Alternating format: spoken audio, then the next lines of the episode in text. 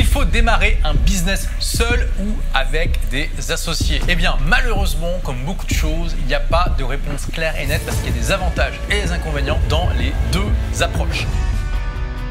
Alors quels sont les avantages de se lancer en solo? Le premier, c'est clair, tu as besoin de moins de ressources au début. Comme on sait qu'une des premières difficultés pour un business, c'est d'atteindre ce qu'on appelle le seuil de rentabilité, c'est-à-dire le moment où tu as plus de recettes que de dépenses. C'est évident que ce seuil de rentabilité est plus bas quand tu démarres seul que quand tu démarres avec un associé parce que tu as juste besoin d'un salaire et pas de deux. Et plus tu es associé et plus ce problème est important. Deuxième gros avantage, et je vais en reparler plus en détail par la suite, tu es en général toujours d'accord avec toi-même. Bon, sauf un petit peu schizophrénique, mais là, c'est un autre souci. Et ça, tu verras que c'est super important parce qu'il y a combien de business qui auraient pu cartonner et qui ont explosé en plein vol parce que les associés n'arrivaient pas à s'entendre. Parmi les inconvénients du fait d'être seul, évidemment, il y a le fait que ça peut faire flipper. Toute la responsabilité est sur tes épaules. Alors, ça va dépendre de ta personnalité. Pour certains, au contraire, ça va donner des ailes. Pour d'autres, ça va plutôt alourdir le corps et ça va faire que bah, il va falloir mettre plus d'énergie pour s'élancer. Pour beaucoup de personnes, d'ailleurs, le fait de se lancer seul, c'est tellement effrayant qu'elles vont jamais le faire. Deuxième inconvénient, si tu pars dans des gros délires, il n'y a personne qui va t'arrêter. Ça aussi, un avantage, c'est que parfois, si tu as une vision qui est vraiment pertinente, audacieuse, d'autres associés essaieraient de te freiner là-dessus, là, au contraire, tu vas pouvoir y aller à fond. Voilà, si tu pars dans des gros délires, que tu te retrouves comme Don Quichotte à prendre des moulins avant pour des géants, malheureusement, parfois il sera trop tard, tu te rendras compte trop tard que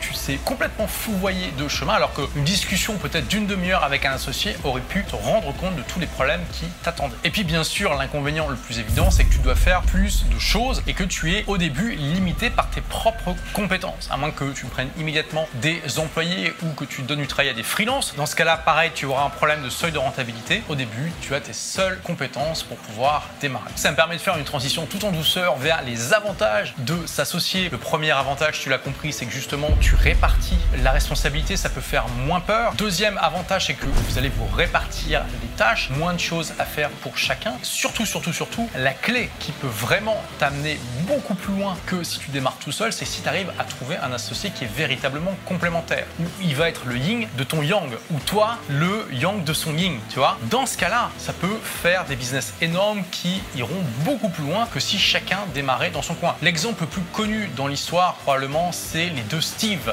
Steve Wozniak et Steve Jobs, qui ont créé Apple ensemble. Steve Wozniak, c'était le petit génie de l'informatique, celui qui a créé l'Apple 1, donc le tout premier ordinateur vendu par Apple et qui créera ensuite l'Apple 2 qui sera vraiment le premier succès commercial de masse d'Apple qui a permis à l'entreprise de tout de suite cartonner. C'était un vrai geek, il était super timide, il était incapable de vendre ses ordinateurs, il fabriquait ça dans son garage et puis il les donnait. Tandis que Steve Jobs, lui, c'était le super vendeur, la personne super charismatique avec une vision extraordinaire, mais par contre en termes de compétences techniques, c'était pas très ça. Steve Jobs, il avait tout du hippie sale qui euh, se lavait pas, qui vivait dans un appartement sans meubles et qui euh, mangeait euh, des, pommes, des fruits euh, toute la journée. Chacun des Steve séparément aurait pas pu faire grand chose, mais c'est la combinaison des deux, plus d'un troisième qui a ensuite euh, investi dans l'entreprise, qui a permis à Apple d'exister et d'être l'entreprise qu'on connaît aujourd'hui. Donc si tu es un Steve qui a trouvé son Steve, c'est parfait, mais il faut bien reconnaître que dans énormément de cas, ah, les associés sont pas si complémentaires que ça. J'ai fait partie du jury d'une structure de financement d'entreprise pendant plus de 8 ans, j'ai vu passer plus d'une centaine de dossiers. Je me rappelle encore toujours d'un dossier qui m'a particulièrement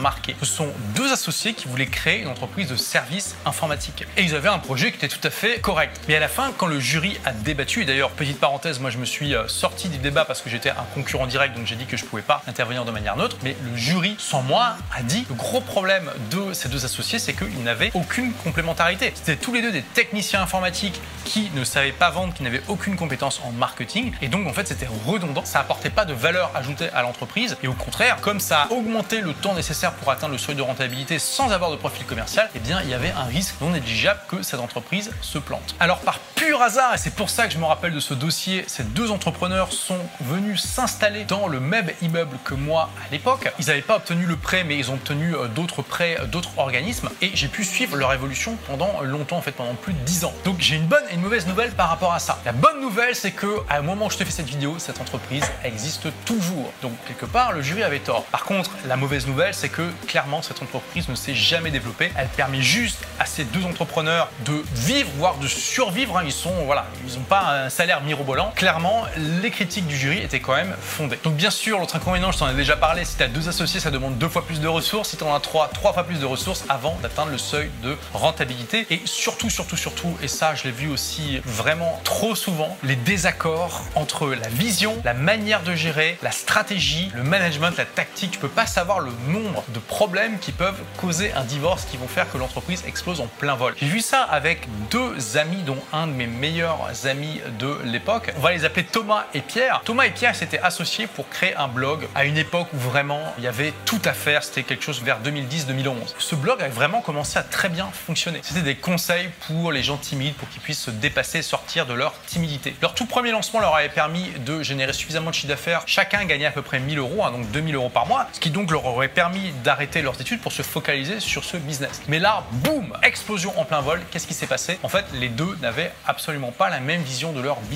Pierre, qui était un de mes meilleurs amis à l'époque, voulait se focaliser sur le 80-20, donc sur les 20% d'actions qui amènent 80% de résultats. Euh, probablement qu'il avait été influencé en partie par ce que je partageais. Et on a Thomas, qui lui était un ultra perfectionniste, qui pouvait passer des heures pour placer une barre au pixel près sur son site web. Thomas demandait à Pierre de rester avec lui pour l'aider, travailler des heures le week-end, le soir sur des trucs qui paraissaient à Pierre complètement euh, surfaits et pas importants du tout. Et donc, ce qui devait arriver arriva. Au bout d'un moment, ça a clashé. Thomas a proposé à Pierre de faire un lancement avec une méthode différente de celle classique de la méthode de lancement de produit, en utilisant des modifications qu'il avait inventées. Pierre a dit OK, on va tenter. Ça a été une catastrophe. Et à partir de là, ils ont décidé de plus travailler ensemble. Et franchement, c'est dommage. Ils étaient vraiment très proches, excellents amis. Leur amitié n'a pas survécu à cette aventure. Qui avait raison entre les deux? On peut pas savoir. Moi, je suis quelqu'un qui est très focalisé sur le 80-20, donc j'ai naturellement tendance à favoriser les gens comme Pierre. Il faut aussi reconnaître, quand on regarde l'histoire de l'entrepreneuriat, qu'il y a énormément d'entreprises incroyables qui ont été créées par des gens perfectionnistes, comme Apple avec Steve Jobs. La vérité, c'est que chacune des deux approches avait ses avantages et ses inconvénients, et qu'elles auraient parfaitement pu fonctionner dans des entreprises différentes, mais c'est juste que le mélange des genres était difficile. Faites attention à ça quand vous vous associez, même si vous êtes les meilleurs amis du monde, vous n'êtes pas à l'abri d'un mauvais divorce. Je veux dire, regardez le pourcentage de couples mariés qui finit par divorcer, et dites-vous, c'est pas parce que vous êtes tout feu tout flamme, vous vivez une idylle parfaite avec votre associé potentiel que ça va forcément durer comme ça. Posez-vous la question, est-ce que nos compétences sont vraiment complémentaires Est-ce qu'on a la même vision, la même méthode, la même stratégie? Est-ce qu'on pense qu'on va pouvoir rester cohérent sur le long terme? Dans tous les cas, si vous vous associez, je vous recommande de ne pas être à 50-50 parce que c'est une recette pour un désastre en cas de désaccord majeur. Essayez d'être à 49-49 et de donner 2% à quelqu'un de neutre, donc pas la maman d'un des deux associés. Essayez de trouver quelqu'un qui euh, vraiment va être le plus neutre possible et va pouvoir vous départager en cas de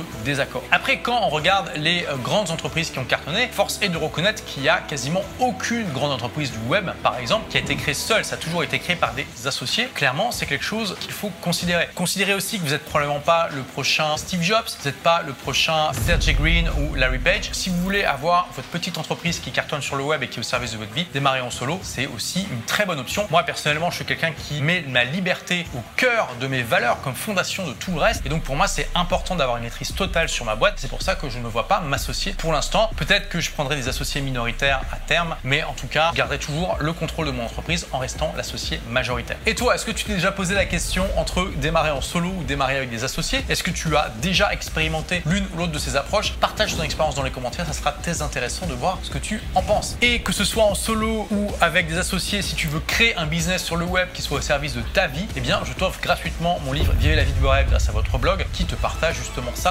Merci d'avoir écouté ce podcast. Si vous l'avez aimé, est-ce que je peux vous demander une petite faveur? Laissez un commentaire sur iTunes pour dire ce que vous appréciez dans le podcast tout simplement. Ça aidera d'autres rebelles intelligents comme vous à trouver le podcast et puis à être inspirés tous les jours ou presque par lui.